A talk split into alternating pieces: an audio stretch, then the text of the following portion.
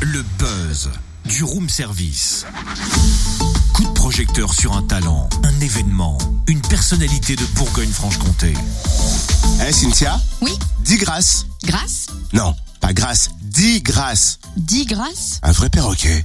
Bah, tu me demandes de répéter, je m'exécute. Bon, maintenant, dis-le très vite et plusieurs fois de suite. Dis grâce, dis grâce, dis grâce, dis grâce, dis grâce, dis grâce, dis grâce, dis grâce, dis grâce, dis grâce. Eh ben voilà C'est le sujet du buzz Ah non, pas du tout, non. T'as encore rien compris, hein? C'est presque ça, remarque. C'est 10 grâces. Je trouvais ça aussi bizarre de parler de, de, de, de dis grâce. Quand même, Hein? On en a une, ça suffit. n'est-ce pas? Je vois pas laquelle, hein. Non. Disgrâce, c'est un roman du sud-africain John Maxwell Coetzee, prix Nobel de littérature, adapté au théâtre par Jean-Pierre Barrault, metteur en scène qui était en résidence au théâtre de Lons ces dernières semaines avec le rappeur Kerry James pour mettre en scène sa pièce à vif. Et donc, c'est tout naturellement dans ce même théâtre qu'il va nous faire découvrir son autre pari audacieux, Disgrâce. Il est au téléphone avec nous pour en parler et c'est l'heure du café d'ailleurs. hein. Bonjour Jean-Pierre. Bonjour. Pouvez-vous nous résumer l'histoire de Disgrâce Alors, Disgrâce, ça se passe en Afrique du Sud, du Sud dans les années 2000. C'est l'histoire d'un professeur de littérature romantique, de poésie romantique, euh, David Lurie, qui a une relation sexuelle avec plus ou moins consentie. Je peux appeler ça un viol. Euh, mais tout ça n'est pas nommé avec une de ses étudiantes. Euh, il est convoqué devant un- une commission universitaire, renvoyé de l'université.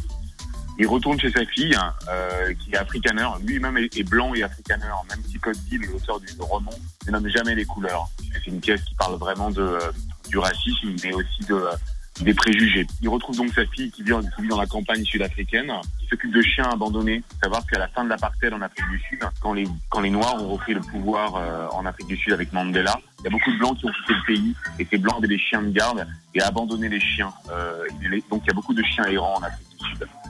Et euh, voilà, il y a toute une, toute une euh, histoire entre lui et sa, et sa fille où ils apprennent à se...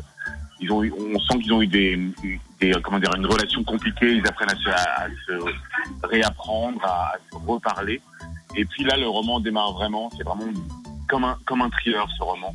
Euh, trois personnes, trois agresseurs rentrent euh, dans la ferme agricole de la fille, violent la fille, euh, brûlent le père au visage, tuent les chiens et s'en vont.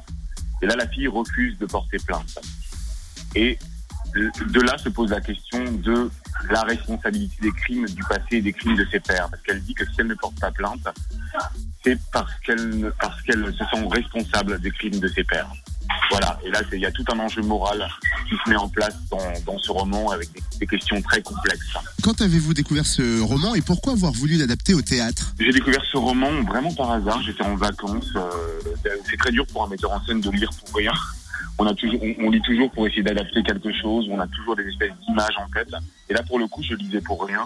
Et j'ai eu un vrai choc, un vrai trouble à la lecture de ce roman. J'ai j'ai pas du tout voulu le monter tout de suite parce que je savais pas quoi en penser.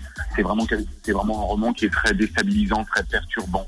Mais euh, mais il y a eu le Charlie Hebdo, il y a eu le 13 novembre au Bataclan. Euh, Il y a eu toute cette série d'événements euh, tragiques qu'on a vécu euh, cette année, cette dernière année. Et puis il y a eu des discours politiques qui m'ont un peu euh, laissé euh, euh, en colère. Des, simplifications politiques, notamment une phrase d'un premier ministre qui disait que on ne peut pas penser ces, événements parce que penser c'est pardonner. Donc une fois qu'on arrête de penser et qu'on demande au peuple de ne plus penser, il me semble que c'est important que la littérature et le théâtre essaient de remettre de la complexité dans le monde dans lequel nous vivons. Et que remettre de la complexité dans le monde dans lequel nous vivons, ce n'est pas du tout pardonner, mais la pensée est absolument essentielle. Et euh, c'est un auteur qui fait penser. Il ne donne pas de réponse, il trouble, il dérange, et il fait penser. Eh ben dis donc. Merci euh, Ouais. Jean-Pierre Barrault, metteur en scène, artiste associé de la saison des scènes du Jura. On va donc découvrir Disgrâce, une pièce intense et puissante qui ne nous laissera pas indemne. Mardi 17 janvier au théâtre de Lons-le-Saunier à 20h30. Retrouve tous les buzz en replay. Connecte-toi. fréquenceplusfm.com